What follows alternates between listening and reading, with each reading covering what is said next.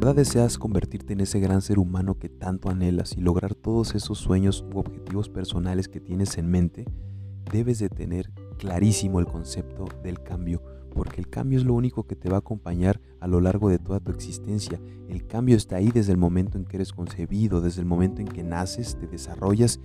y te toca abandonar este universo, este tiempo, este entorno que te toca compartir con otros seres humanos, hacer cambios estructurales en tus malos hábitos, en tus formas de tomar decisiones, en tus falsas creencias o en tus expectativas equivocadas de la vida puede ayudarte a que logres de manera más rápida todo lo que te propones o lo que tienes en la cabeza. Pero si tú crees que el cambio no está lleno de variables, de, oportunidades, de opciones, de intercambios o de momentos en que tienes que reflexionar e interiorizar muy fuertemente sobre lo que estás haciendo, entonces te estás equivocando. Y ahí